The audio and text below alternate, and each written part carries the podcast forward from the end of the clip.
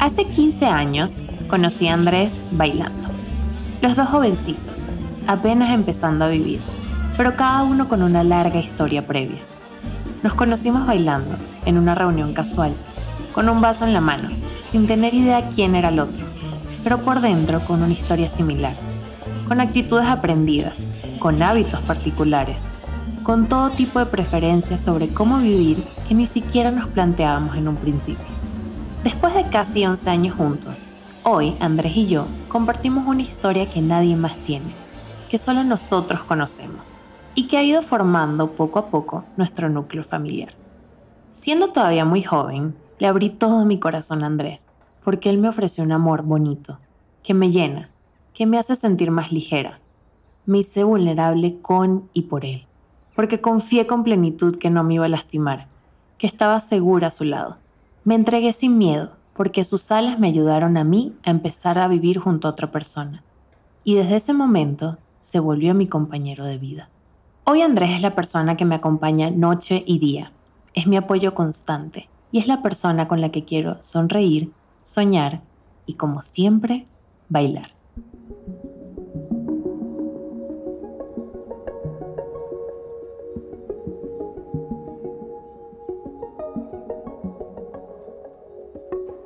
Mi nombre es Luisa Cárdenas y en el episodio de hoy de mi podcast vamos a hablar sobre un tema del que no soy experta, es cierto, pero creo que tengo un poco de experiencia y también creo que ustedes tienen muchísimas dudas al respecto. Después de casi cinco años viviendo con Andrés, desde que nos mudamos a Ciudad de México, quisiera hablar sobre la vida en pareja, las expectativas que nos seteamos en una relación cuando damos ese paso importante, la manera en que evolucionamos juntos y todas las nuevas oportunidades que tenemos de seguir conociendo a la persona que amamos, de crecer uno al lado del otro, de vivir y convivir, de ser, simplemente de ser, pero juntos, siempre juntos. Más adelante en el episodio también responderé algunas preguntas que me hicieron ustedes, la audiencia de este podcast, desde mi cuenta de Instagram arroba Luisa Cárdenas y Oriana, mi productora, me acompañará a responderlas en vivo, desde lo más honesto que les pueda expresar sobre sus dudas, que a veces también son mías, y cuando empecé este camino, también en algún momento me las pregunté. Si estás escuchando esto y en este momento no tienes una pareja y crees que no te podrás sentir identificada o identificado, te invito a que te quedes un ratito. Quizás la persona no está aquí ahora, pero está allá afuera, en algún lado, y sé que la encontrarás tarde o temprano se van a encontrar mutuamente. Y lo que escuches hoy puede que sea solo un pequeño ensayo a lo que podría ser la convivencia que tendrás en algún momento, sea dentro de unos años o sea ahora, pronto, cuando menos te lo esperas.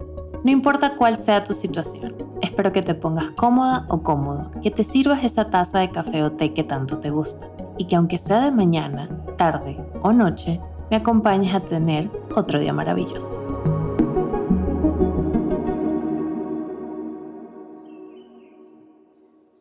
En el momento en que Andrés y yo decidimos mudarnos y vivir juntos, ya teníamos unos 5 años de relación, que además, en su mayoría, había sido a distancia. Cuando me hice novia Andrés, apenas estaba empezando la universidad, en un punto clave de mi vida, en que debía decidir qué hacer con mi futuro, entre comillas. Si quedarme en el país, si aspirar a una educación afuera, si salir de mi ciudad, si estudiar lo que me apasionaba o no. Muchas decisiones eran clave en mis 18 años, y al mismo tiempo entender lo que significaba esta nueva relación que estaba construyendo con una persona que acababa de llegar a mi vida, pero con quien sentía que por primera vez podía ser yo, que me acompañaba en mi libertad y que me brindaba respeto, un espacio seguro y amor, mucho amor. Para el momento en que decidimos vivir juntos, cuando llegó la oportunidad de emigrar de Venezuela y venir a México, ya llevábamos una larga relación de viajes, encuentros, experiencias vividas, estudios, emprendimientos, proyectos personales, metas alcanzadas y muchísimas expectativas logradas. Vivir juntos parecía simplemente el siguiente paso lógico en nuestra relación. Sin embargo, no lo fue. Al principio de nuestra decisión migratoria, consideramos llegar a México viviendo separados, el rentar en un sitio y yo en otro, solo por la duda constante de ¿Estamos preparados para dar el paso?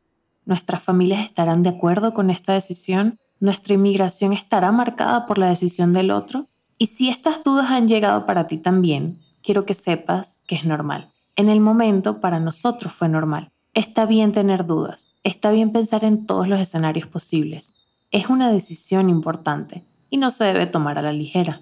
Recuerdo que en el momento pensé en miles de posibilidades de lo que podía pasar si vivíamos juntos. Y también busqué muchos planteamientos que justificaran de alguna manera que hiciéramos esto.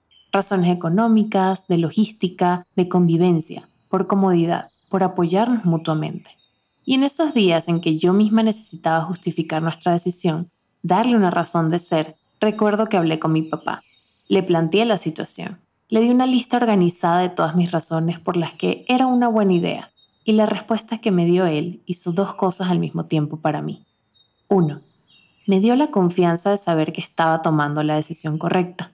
Y dos, me hizo sentir segura en que mi familia estaba de acuerdo con el paso que estábamos dando y que contaría con todo su apoyo para lo que viniera más adelante. Hola, Piojita. Bueno, he pensado mucho en eso de que vivas con Andrés y básicamente todo se resume a qué es lo que tú quieres, qué quieres hacer tú, porque más allá de compartir los gastos o independientemente de eso, quiero saber qué es lo que quieres hacer tú. Sí, papito. Poniendo a un lado los gastos, la verdad es que sí me hace ilusión que vivamos juntos. Creo que después de seis años ya nos conocemos muy bien y puede ser una convivencia muy linda hemos pasado por muchos obstáculos y distancias y me hace mucha, mucha ilusión poder empezar una nueva etapa juntos. Y bueno, dejando de lado las tradiciones y algún sentimiento de papá anticuado, te deseo éxito en esta nueva etapa de tu vida, que está llena de cambios. Dios te bendiga, siempre serás mi piojita y siempre puedes contar conmigo. Te quiero. Gracias, papito querido. No sabes cuánto significa para mí tener tu apoyo incondicional y sobre todo tu inmenso amor. Te adoro con todo, todo mi corazón. ¿Qué es lo que tú quieres? Me preguntó mi papá. Hoy pienso en esa pregunta y supongo que hay muchas respuestas. Después de cinco años viviendo juntos y además como inmigrantes, lejos de todo lo que conocemos, les aseguro una cosa. Lo que yo quería en un principio, y también quiero hoy, y querré mañana, es que Andrés y yo seamos una familia. Y no es solo lo que quiero, sino lo que tengo. Nuestra idea de familia cómo la tuvimos cuando crecimos, lo que vimos a nuestro alrededor, ha evolucionado. Y esto que somos Andrés y yo lo es. Y una familia es un proyecto, es un compromiso diario que se asume todos los días. Nuestra relación funcionaba de una manera cuando no vivíamos juntos, cuando al final del día cada quien dormía en su propia casa, bajo sus propias reglas y tradiciones. Pero al unirnos en un mismo lugar nos planteamos nuevos escenarios, que fuimos navegando juntos para descubrir nuestra propia dinámica. Y así es como se forma una rutina, cómo nos vamos conociendo más cada día y aprendemos el uno del otro lo que nos va uniendo más. Yo aprendo las mañas de Andrés y él aprende las mías. Yo le enseño a cocinar lo que me gusta y él me enseña a limpiar los estantes como funciona mejor. Los dos aprendemos al mismo tiempo sobre la dinámica de una casa, sobre pagar las cuentas a tiempo, sobre el tipo de muebles que nos gustan, sobre cómo lidiar con vecinos y cómo aprovechar cada espacio de la mejor manera. Quizás creciendo aprendimos de modelos erróneos que la vida en pareja se veía de una forma específica. Lo vimos en series, en películas, incluso en otras personas. Veíamos sus mejores fotos, sus mejores momentos. Pero detrás de todo eso había mucho trabajo previo que no tomamos en cuenta. En las películas no veíamos a la pareja perfecta aprendiendo el uno del otro cómo le gusta dormir a cada uno, o a quién le toca sacar la basura cada día. Y una vez que nos encontramos en esa situación, las expectativas pueden ser clave para que disfrutemos el proceso o no. La realidad es que la vida en pareja comienza como todo menos perfecta. Quizás hay una etapa de honeymoon, como todo, en que estamos emocionados por lo que comienza y todo lo vemos bonito y perfecto. Disfrutamos la compañía de nuestra pareja, organizamos actividades que nos gustan a los dos, cada día es una aventura. Pero luego empieza a llegar la rutina, los quehaceres, las tareas, las decisiones que hay que tomar en conjunto etc. Y ahí es cuando es muy importante tomar en cuenta principalmente tres aspectos. Primero, la tolerancia. Ninguno de los dos es perfecto y eso es algo que debemos entender desde el primer día. Si a la mínima dificultad o conflicto nos frustramos, estamos empezando un juego ya perdido. Debemos tolerar las actitudes y decisiones de la otra persona siempre y cuando no sea algo que nos haga daño de cualquier manera. De esto seguiré hablando un poco más adelante. Segundo, el compromiso diario. Vivir juntos y crecer en una relación en pareja es tener un compromiso diario con la otra persona que debería estar por encima de todos los demás obstáculos. Desde el amor, la comprensión y el respeto. El compromiso debe ser mutuo. A pesar de los tropiezos, saber que podemos contar con la otra persona sin condiciones es fundamental. Y tercero, la compatibilidad.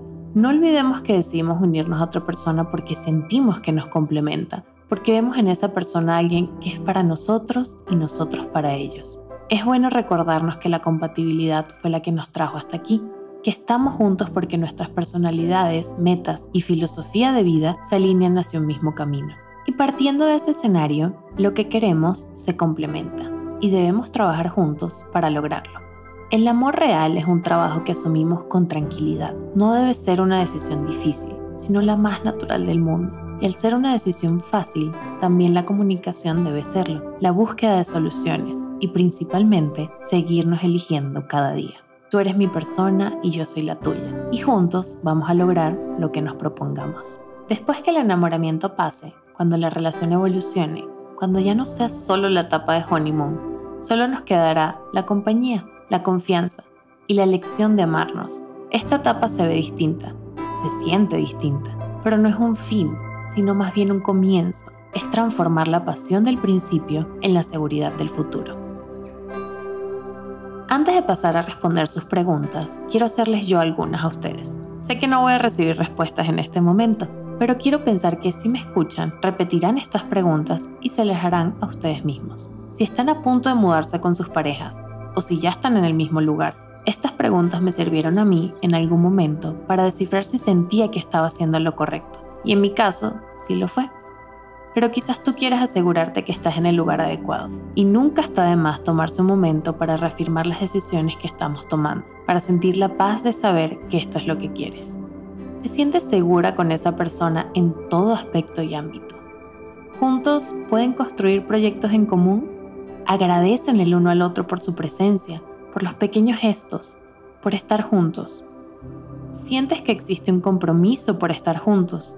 y no una obligación. Sigues disfrutando de tu individualidad como persona aun cuando están juntos siempre. ¿Conoces el lenguaje emocional de tu pareja? ¿Conoces tu propio lenguaje emocional? Estas son solo algunas de las preguntas que podemos hacernos para entendernos a nosotros mismos y a la persona que queremos, para saber si estamos en la situación correcta, si tenemos lo que realmente queremos y necesitamos. Y ahora, Quisiera que escuchen esta conversación que tuve con Oriana, mi productora, sobre las preguntas que me hicieron ustedes en mi cuenta de Instagram, arroba Luisa Cárdenas. Disfrútenlo. Ok, Luisa. Sofía Navarro pregunta, ¿por qué es importante vivir con tu pareja antes de casarse? Para mí y para Andrés, personalmente, esto sí era un must. O sea, sí queríamos, sí estaba en nuestros planes y entiendo y respeto totalmente pues que cada quien tiene sus puntos de vista, pero yo al final, tal vez como hija de padres divorciados, pues no sé, siempre vi como haz todo lo posible para evitar el divorcio, ¿no? De cierta manera. Y creo que un paso es eso, o sea, al final pues estás haciendo un compromiso con una persona bastante grande, que es casarse y es jurarse amor eterno y apoyo eterno. Y es muy complicado hacer eso si en verdad no conoces al 100 a la persona y conozco y tengo casos de gente cercana pues que se lanzó al agua sin haber probado antes vivir juntos y te encuentras con un montón de sorpresas, con un montón de actitudes, de formas de hacer las cosas que quizás no te las esperabas, ¿no? Y eso pues sin duda es agregarle tensión a las cosas. No significa que no pueda funcionar, si simplemente te casas y ya, porque igual tengo amigas que pasaron de ser novias a, casarse y vivir juntos de una vez y que les ha ido increíble y son sumamente felices, pero para mí sí era importante pues conocernos a fondo, descubrir cuáles eran pues de repente esas pequeñas mañas, la manera en la que vemos el día a día, cómo son nuestras rutinas, cómo compaginarnos y hacernos pues de dos vidas una.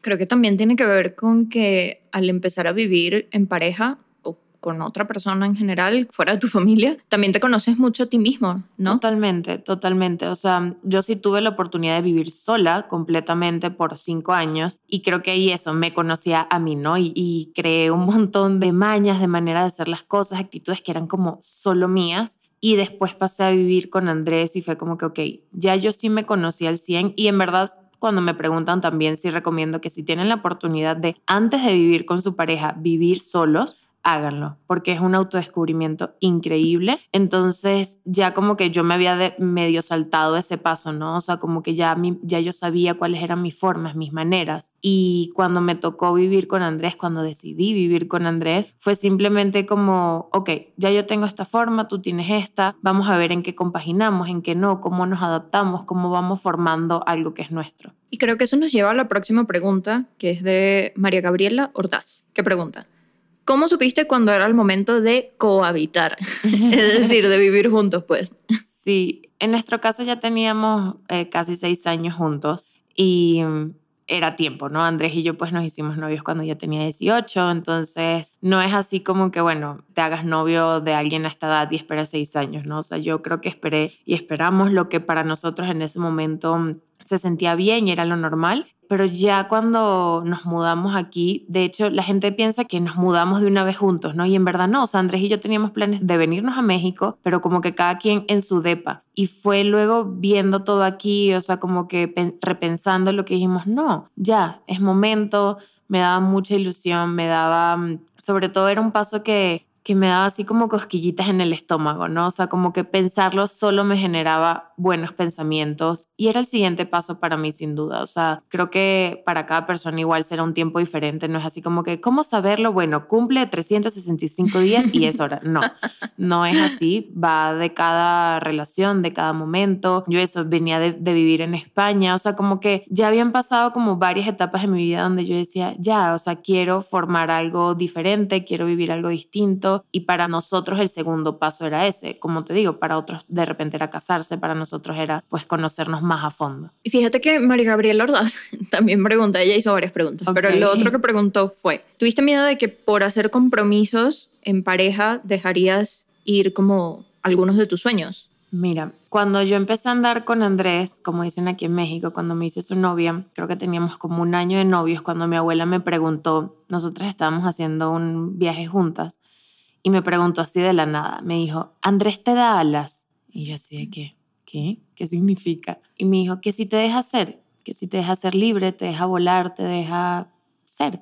Y mi respuesta inmediata fue sí, sí. Y creo que más allá de que me deje, me impulsa, me empuja a. Yo de hecho tenía como mucho miedo de, de, lanzarme ya a hacer la maestría cuando me gradué. Estaba como muy cómoda en mi trabajo, en, como en el entorno, todo pero sabía que tenía ya que, irme y dar ese, ese como salto a pues los cambios, que también lo hemos hablado, ¿no? Y Andrés fue el que me dijo, ya, o sea, deja de pensarlo, te tienes que ir, elige la maestría que empiece lo más pronto posible. Y creo que en otras situaciones, pues de repente, no sé, sé que hay parejas que es más bien como que no, no me dejes, sabes, no te vayas o no sé qué y Andrés ha sido siempre todo lo contrario. Entonces, la verdad es que mudarnos juntos o vivir juntos para mí nunca, ni siquiera se me ocurrió como pensar, es que voy a perder parte de mí, porque nuestra relación desde el inicio ha sido muy, somos personas, cada quien por su lado, con sentimientos, con vidas, con sueños, y juntos creamos otros, ¿no? O sea, no nos anulamos como individuos solo por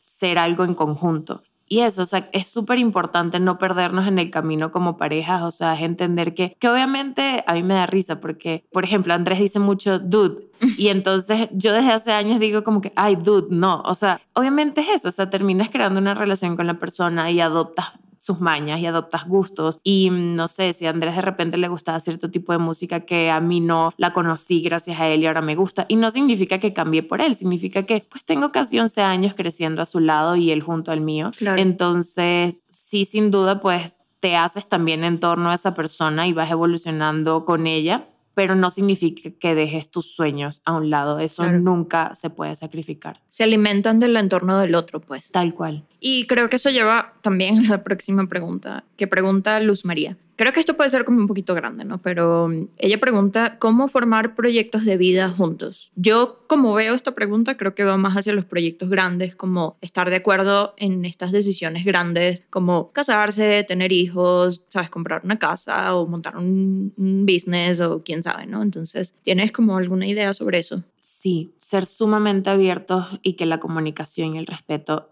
es la base. Creo que para mí el primer momento así de que tengo que conversar algo fuerte con Andrés, teníamos ya tres años juntos y yo me di cuenta que no estaba en mis planes o en mis sueños ser madre. Y es un big deal, un super big deal, ¿no? Y me acuerdo que tuve mucho miedo de, de, contárselo y de decirle a Andrés este sentimiento porque pues podía ser un deal breaker, o sea, podía ser un momento donde Andrés me dijera, olvídate, yo sí, entonces hasta aquí llegamos. Y ya teníamos tres años, ¿no? Se lo dije, simplemente pues agarré como valentía y le conversé y le dije por qué y por qué eran mis sentimientos y pues para mi sorpresa, para mi sorpresa, perdón, no era algo que para él tampoco fuese un sueño.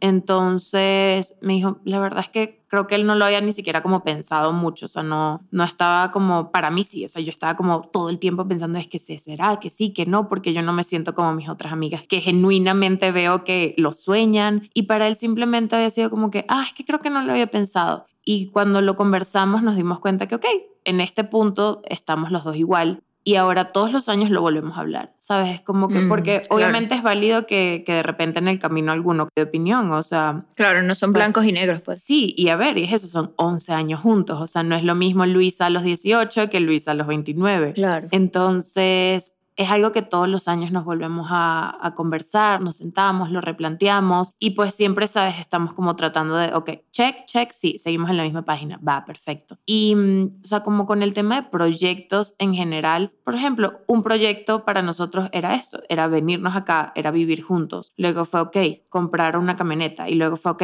estas inversiones juntos y todo. Y es como son sueños de cierta forma, pero que, que si no pones manos a la obra y si no lo comunicas y si no lo platicas, nunca salen, ¿no? Claro. Entonces eso, de repente tu proyecto con tu pareja puede ser puede sonar de repente, no sé, pequeño como es que queremos hacer una gran fiesta juntos para algo. O ay, es que queremos, no sé, juntos comprarnos una mascota. Eso es un gran, gran proyecto. Claro. Y es eso, o sea, no hay otra forma sino como comunicándolo, hablándolo, platicándolo y ser súper abiertos y honestos en los sentimientos. O sea, creo que no es válido ni con uno ni con el otro pues mentir, o sea, eso, de repente, si sabes que tu pareja sueña con tener hijos y tú no quieres, pues comunícalo, porque no es válido con esa persona que ella no lo sepa y no es válido contigo que entonces te pongas en una situación de sí tenerlo si tú no quieres, claro. por poner un ejemplo, pero... O esperar al último momento, ¿no? Exacto, así es con todo. O eso, a veces simplemente ya es muy tarde, o sea, tu esposa siempre quiso hijos y no era tu sueño, pero bueno, para ti fue como que go with the flow y en verdad Sí. como que no. Sí, exacto. Y eso con cualquier cosa, ¿no? Total. También puede tener que ver con el matrimonio y pues con todos los proyectos grandes que pudieran surgir. Incluso viajes, o sea, Sí, o incluso qué tipo de boda quieres. ¿Sabes? Ajá, Como que, ay, es que sí. yo siempre he querido tal tipo de, de boda y de celebración y de repente la otra persona dice, es que a mí eso ni siquiera, ¿sabes? No me gusta o me incomoda o para mí gastar esa cantidad de dinero no tiene sentido o lo Claro. que sea. Y igual, o sea, es como que es algo que también hemos hablado Andrés y yo, es como que nos queremos casar, sí, pero en nuestros términos, en nuestras condiciones, como queremos, no bajo las presiones de lo que nuestra familia quisiera, cómo nos casáramos, no, o sea, Claro. es como nosotros, o sea, hasta el tema de, no sé, o sea, quieres una boda religiosa, no la quieres, o sea, todos son proyectos en conjunto que si no se comunican y si no se hace todo como desde el respeto, pues no funciona. Y mm, Paola Barraza pregunta, ya una vez que están viviendo juntos, que ya tomaron las decisiones, etcétera, ¿cómo encontrar momentos a solas viviendo en pareja? Esto me encanta y bueno, va un poco eso, como de siempre respetar tu, tu ser individual. Lo mismo, o sea, es no ofenderse, ¿sabes? Es entender que de repente soy yo la que tiene un mal día y es que te amo, pero no, no, quiero, no quiero ni siquiera yo tener que ponerte una mala cara porque no te la mereces, ¿sabes? Entonces, o eso por ponerlo como un día que, ¿sabes? Que no fue bien. Pero hay veces que simplemente, ¿sabes? Quiero tener un día con mis amigas o, o eso. Por ejemplo, yo esta semana no he estado ahí cerca de Andrés porque tenemos una semana aquí en casa y grabando episodios y haciendo cosas y todo. Entonces es como, es entender que cada quien tiene también sus propios sueños, proyectos, pasiones o a veces simplemente ¿sabes? Quiero pasar una noche con mis amigas tomándome un vino y Andrés me dice, ¿sabes? Eh, Ay, hoy me voy a echar unas chelas y a ir a jugar póker con los míos. Y claro, ¿por qué no? O sea, todos nos merecemos nuestro propio espacio. Creo que ahí también va un tema como o sea, aparte de, de, confianza, de entender que, mm, pues, ¿qué es eso? Cada persona necesita lo suyo para poder estar bien para el otro. Yo no voy a estar bien y feliz para Andrés si esta otra área de mi vida, que puede ser laboral o puede ser de amistad, no, no se siente plena y llena. Pero, por ejemplo, también hay momentos como excepcionales, como por ejemplo la cuarentena cuando fue radical y no podíamos salir de nuestras casas. Tú vives en un departamento de dos habitaciones con Andrés y un perro. Sí. ¿Cómo encontrabas momentos para tú estar a solas o sentirte como, digamos, como individual cuando necesitabas ese espacio, ¿no? Creo que en ese momento no fue tan difícil justo como que porque, bueno, eso, de repente él estaba en la sala y veía su serie y yo me iba y me meditaba algo en mi oficina y así, pero en nuestro primer DEPA, si era una sola habitación, era un DEPA chiquitito y con una terraza grande. Y ahí sí era como que te chocabas todo el tiempo, ¿sabes? O sea, siempre estaba como o sea, no había forma de, de, no vernos y de no interactuar y de no escuchar lo que estaba haciendo el otro siempre. Era como, bueno, ok, me voy a la panadería o me voy al cafecito de enfrente a hacer algo de repente. Porque incluso esos momentos que, que para mí pueden ser más bien como que necesito estar a solas yo, ¿sabes? Para crear, para hacer algo. O Andrés era como, mira, necesito tener silencio y todo. Es normal, o sea, y creo que es como un tema de eso, de no tomárselo personal, o sea, nunca es personal, o sea, no es como que, es que no quiero estar cerca de ti, no, es que necesito yo estar a solas, claro. ¿sabes? Es, es no muy, tiene que ver contigo. Pues. Exacto, es muy diferente el approach, o sea, es, nosotros de verdad personalmente nunca hemos sido como una pareja clingy, o sea, o como que hagan todo juntos y así. Entonces, que Andrés me diga, oye, me voy a ir al café del frente a trabajar, a mí no me genera como ningún tipo de, de, inseguridad, ¿sabes? Como de pensar, ay, es que, ¿por qué no trabaja aquí o por qué no quiere estar sí. conmigo? Es simplemente eso. Yo creo que mm, nosotros desde muy en los inicios de nuestra relación entendimos que para estar bien como pareja necesitamos estar bien como individuos y eso significa tal cual, o sea, poder salir, tener nuestros propios momentos, nuestros propios espacios, a solas. Sí, claro. A es que solas es súper importante. Con otras personas. Súper importante. Nosotros tampoco la idea de estar en pareja, de vivir en pareja, es aislarte del mundo. No. Aislarte de tus amigos, de tu familia, etcétera, no, ¿no? De hecho, es grave. Y yo, yo la verdad es que sí he tenido amigas que, que es eso, que en el momento que tienen novios es como, sí, ya no también. las veo más. Y es como, bueno, o sea, cada quien pues tiene sus formas, pero luego me ha tocado entonces recoger las migas de esas Mm, amigas que claro. cuando terminan, entonces se quedaron como que mi vida giraba en torno a esta Claro. persona y ahora no sé qué hacer. Pero es que siento que a veces hay muchas personas que consideran una relación en pareja como empezar a ser una nueva persona. Mm. Voy a ser una nueva persona con mi pareja. Voy a... No, yo creo que se trata de complementarse, ¿no? Y de que esa persona entre a tu vida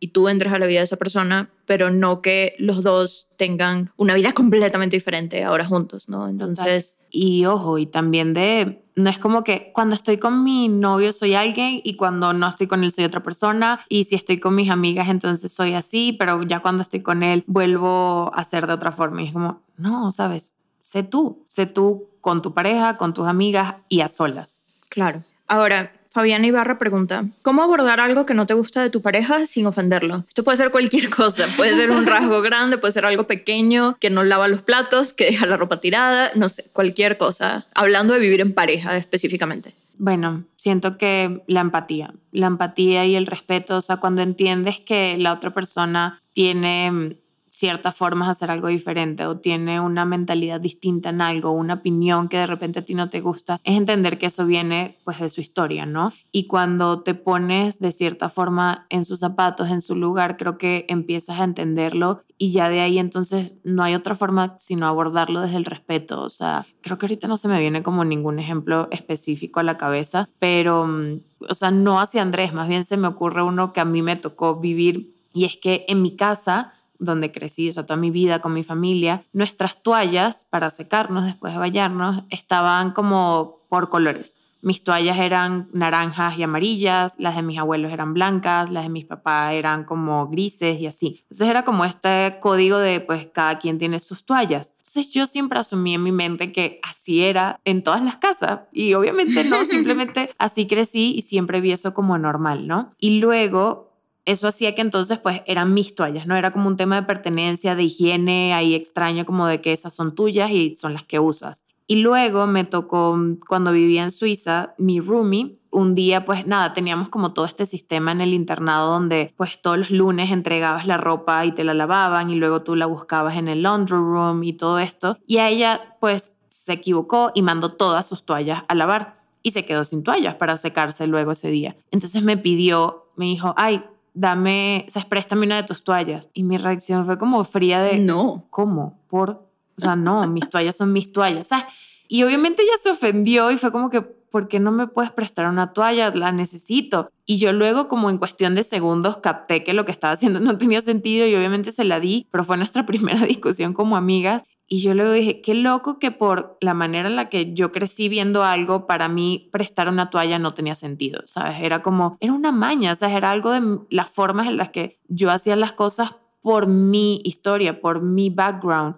Y a ella obviamente eso me pudo haber dicho como eres una loca, eres una, no sé, egoísta o lo que sea. Y creo que se lo expliqué, ¿sabes? Le dije como que perdón, ¿sabes? Que yo crecí como que con esto y entonces para mí no era como algo habitual. Y luego lo pensé y dije, es absurdo, cada vez que me quedo en un hotel uso toallas que son de todo el mundo. Claro. Y, sea, como que tenía cero sentido nada porque no era como un tema de asco, o sea, no cero, era como más de no rutina, sé, una- ajá, exacto, de que tus toallas son tus toallas y ya, ¿sabes? Y, y las de los demás son de los demás. Quizás porque te sentías segura haciendo lo mismo que venías haciendo en tu vida en general. Y creo que eso también se extrapola a cuando vives en pareja, porque tú te Exacto. sientes segura haciendo las cosas específicamente. Es como algo tan sencillo como, es que yo lavo los platos, pero lavo primero los vasos y Ajá. después los platos y después los cubiertos. Y así es como siento que tiene sentido en la platera. Exacto, exacto. Y de repente empiezas a vivir con una persona que lo hace diferente porque para él o para ella pues tiene otro sentido y te saca como de tu zona de confort, como, Exacto. ah, ya va.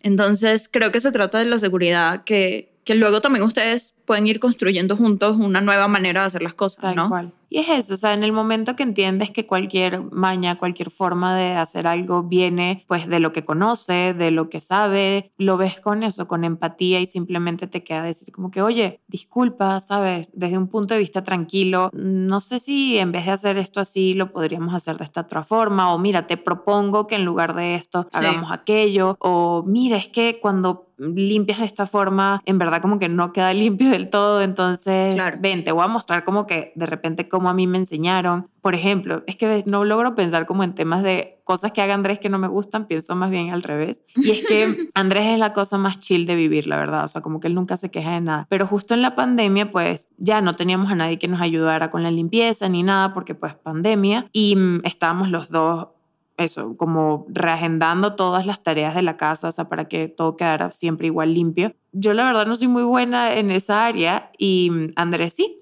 Y yo empecé que se a barrer y luego, y Andrés no, Luisa, o sea, se limpia de arriba para abajo.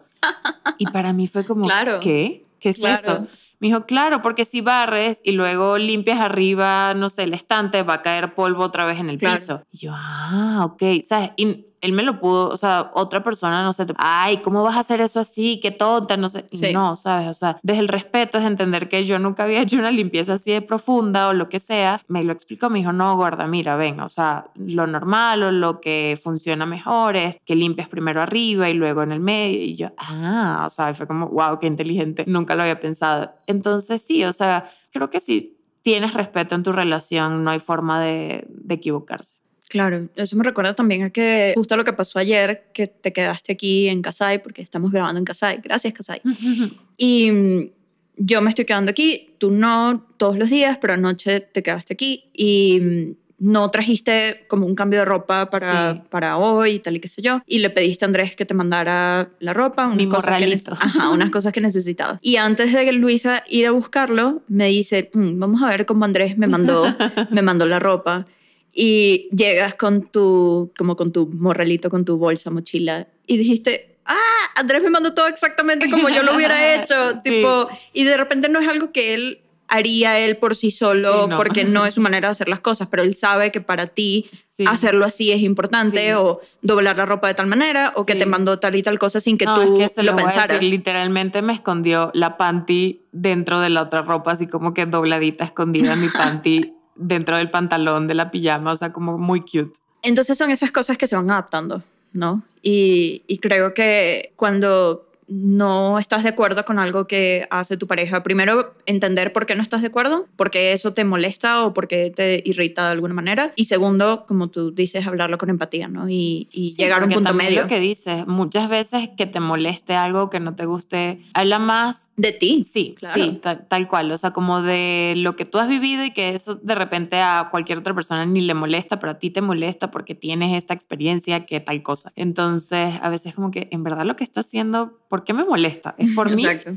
o es porque sí tiene que ser algo como irritante. Entonces, sí, es como cuestionarse. Y yo siempre digo en general, como respirar, ¿sabes? O sea, antes de, mm, no sé, Andrés y yo sí tenemos como una relación donde hablamos todo siempre como desde la calma. Creo que es muy, muy importante que ya sea un comentario así como tonto desde, ay, mira, o sea, no limpies esto así, limpialo asado, o una conversación, sabes, ya como más fuerte de algo que te moleste de verdad hacerlo siempre como, o calmado, tranquilos, platicar, o sea, no sé que hay gente que de repente es más emocional y pasional en sus discusiones, pero a nosotros nos ha funcionado que sí sea como todo desde un punto bien respetuoso siempre. Sí, y mm, creo que eso va un poquito atado como a la siguiente pregunta que hace Alicia González y preguntó, ¿cuáles crees que son esas expectativas irreales que se tienen de vivir en pareja? Bueno, o sea que todo es color de rosa, obviamente no. El amor está ahí, el amor es una base, pero mm, en verdad pensar que una relación se basa solo en el amor es mentira, porque hay gente que se sigue amando y se divorcia.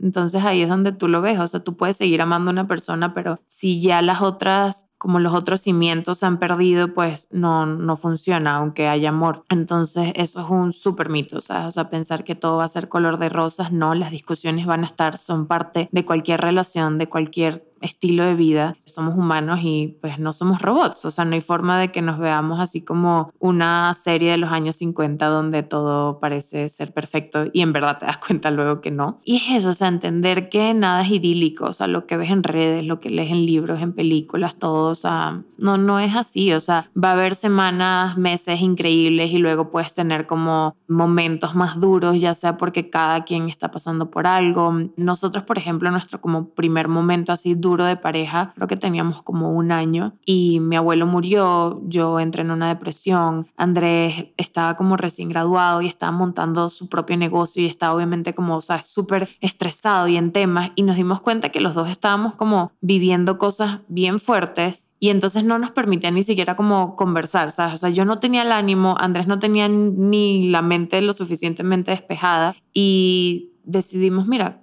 cada quien va a ir a terapia, ¿sabes? Como que yo voy a terapia, tú vas a terapia, vamos a sanarnos los dos para poder salir como de estos huecos de donde estamos y encontrarnos arriba en la superficie. Y eso, o sea, eh, creo que también una pregunta en un momento que leí era como si hemos ido a, terapia de parejas. No, no hemos ido nunca, creo que no lo hemos necesitado, pero sí hemos ido a terapia eso, cada uno por su lado para poder estar bien para el otro es eso, o sea, es mentira pensar que todo va a estar bien siempre. O sea, así como tú no estás bien siempre, las relaciones no están todo el tiempo al 100. Claro. Y aparte eso, o sea, yo tengo 11 años con Andrés, el enamoramiento como tal pasó hace años, o sea, hoy en día es elección, hoy en día es amor. O sea, ya no es ese, ay, es que yo me acuerdo perfecto de escribirle a Andrés como que recién de novias, como que es que siento mariposas en el estómago cada vez que pienso en ti, cosas así. Y en verdad hoy en día también, o sea, por ejemplo, estos días que he estado como más lejos porque estamos aquí grabando, como que él me manda una foto, yo le mando una foto y es como que, ay, lo amo. Pero es como, porque lo elijo, ¿sabes? O sea, es una elección, es un trabajo, o sea, es eso. Es pensar también que todo es súper fácil, ¿sabes? O sea, como que todo se da y el amor todo lo puede y, y es como, no. Las relaciones sí son trabajo, sí requieren de energía de cada quien y no es solamente como comer caramelos.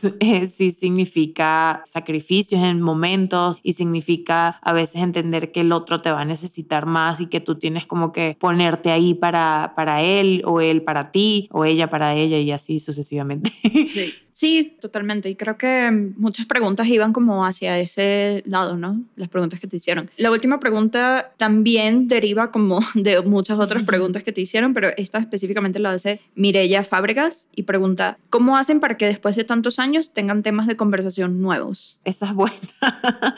Sobre todo en la pandemia nos estábamos medio ya volviendo locos en un punto después de tener seis meses encerrados porque es eso. Ya Andrés y yo básicamente nos hemos contado todas nuestras historias Y aparte, durante 11 años, todas nuestras historias van surgiendo juntos, ¿no? Entonces, si yo te cuento algo, pues ya tú estuviste ahí. Claro.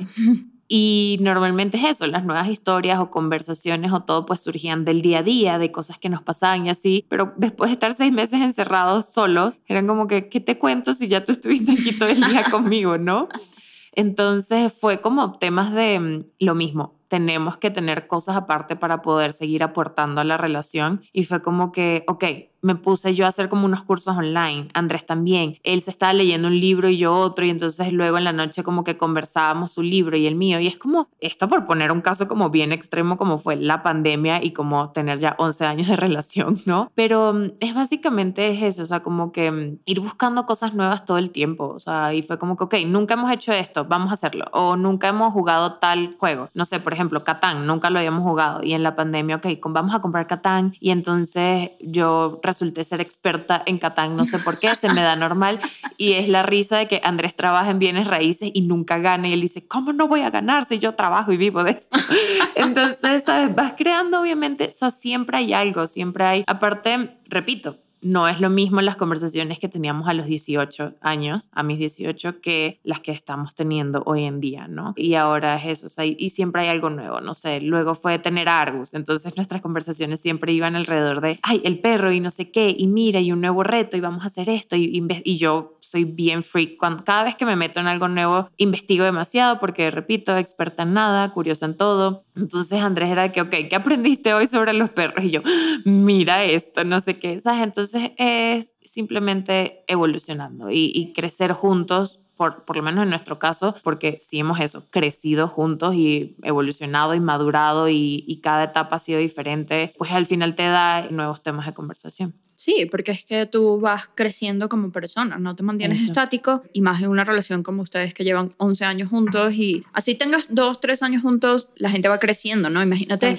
tener 50 años de casados juntos o 60 años de casados. Creo que también tiene mucho que ver con las etapas que uno va cumpliendo como persona, o sea, muy individualmente, que también vas empezando a pensar en otras cosas, ¿no? O sea, de repente te empiezas a educar sobre ciertos temas de los que antes no sabías nada, temas sociales o temas económicos o políticos o lo que sea, ¿no? Y esas son las cosas nuevas que empiezas a compartir con tu pareja porque, bueno, es tu pareja, o sea, hablan las cosas que los apasionan a cada uno o que les interesan a cada uno. Entonces, es lo mismo que como si tú hablaras con tus amigos sobre algo nuevo que te pasa, pues lo hablas con tu pareja también. No van a hablar de exactamente los mismos cuentos de cuando tenían 15 años toda la vida, ¿no? Sí. y en nuestro caso, o sea, Andrés y yo sí somos como bien diferentes en, en hobbies, en pasiones, en trabajos, o sea, su trabajo eso no tiene nada que ver con el mío, Andrés, su vida es finanzas y bienes raíces y lo mío es eso, o sea, otro mundo. Entonces es bien cool que, que es eso, que yo puedo aprender mucho de él, de ese como universo y yo luego contarle, oye, mira, me leí este artículo sobre el calentamiento global, mira lo que estoy aprendiendo. Y Andrés en verdad sí es como muy de, Andrés sabe y lee de todo. Entonces a mí eso me encanta porque le puedo hacer un comentario del calentamiento global, que es algo que, mm, eso saben que el cuidado del planeta y tal, y me está interesando mucho en él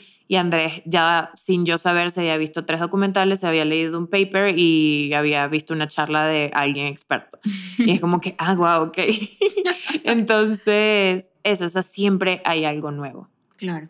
Bueno, Luisa, creo que estas son todas las preguntas por ahora. Te hicieron muchas preguntas. Sí, ya sé. Pero creo que estas eran algunas preguntas que queríamos responder porque van específicamente a la vida en pareja, que era como este tema del que queríamos hablar. Sí, ya luego podemos hablar más de relaciones, porque muchos eran más como hacia el lado de la relación, pero estos sí son como la vida en pareja como tal. Pero bueno, gracias por dejarme participar. Y gracias a ti. Nos vemos en una próxima.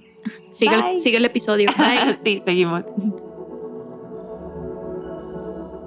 Esas son mis opiniones sobre los temas que me plantearon. Hubo muchísimas preguntas más y me hubiera encantado responderlas todas pero como ya saben, no soy experta en nada, pero sí curiosa en todo. Algunas preguntas simplemente se salían de mi experiencia o mi conocimiento, pero también me gustó leerlas, porque me acercó a las dudas que tienen ustedes. Me dieron ideas sobre próximos temas de los que pudiéramos hablar, incluso de la mano de profesionales, personas que pudieran responder a sus dudas mucho mejor que yo. Por ahora, espero que mis respuestas les hayan dejado un panorama más claro y también que las preguntas que hice antes les hayan dado algo en qué pensar cuando quieran reafirmar sus decisiones. Uno de los mensajes que me sigo repitiendo a mí misma y también quisiera compartir con ustedes hoy es que hagan lo que hagan, nunca olviden conectar con el amor que los unió a la otra persona y sobre todo disfrutarlo. Está ahí para nosotros, para nutrirnos, para hacernos más fuertes, para ir de la mano juntos.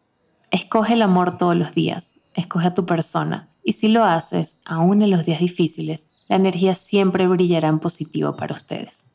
Una vez más, te doy las gracias por estar aquí y escucharnos. Hoy también quiero dar las gracias a Kasai, el hogar de nuestro podcast para la grabación de estos episodios. Kasai es un concepto de departamentos boutique que son pensados, diseñados y equipados para hospedar a viajeros modernos con todas las comodidades que pueden necesitar en sus estadías en la ciudad. Este episodio fue grabado en un hermoso apartamento en Polanco, en la Ciudad de México, desde donde montamos nuestro estudio casero. Preparamos cafecito y escuchamos música suave al escribir los guiones. Pero Kasai también está disponible en Tulum, Sao Paulo, Río de Janeiro y muy pronto en otras ciudades de Latinoamérica. Como sorpresa para todas las personas que escuchan Otro Día Maravilloso, tenemos un código de 15% de descuento en reservas de estadías que hagan a partir de agosto y hasta noviembre de este año 2021. Solo deben entrar a casai.com, reservar cualquiera de sus departamentos por la cantidad de noches que deseen y aplicar el código de descuento ODM15 en el checkout. Gracias Casai por este espacio donde grabamos y por ser parte de este proyecto que apenas comienza.